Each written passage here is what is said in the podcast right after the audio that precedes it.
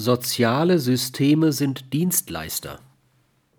Wie alle sozialen Systeme sind auch politische Systeme Gemeinden, Länder, Staaten, Sozialversicherungen niemals selbstzweckhaft. Sie, sie zu erhalten und in ihren Strukturen und Funktionen zu gestalten, muss ihre Dienstleistungsfunktion deutlich werden lassen. Welche Dienstleistungen haben sie zu erbringen? Da mag als erstes ihre Schutzfunktion genannt werden, die sie allen Menschen, aber auch den von Menschen errichteten Primärsystemen, um sie in ihrem Entscheiden und Handeln zu schützen, schuldet. Dabei kommt den staatlichen Gewalten verschiedene Bedeutung zu.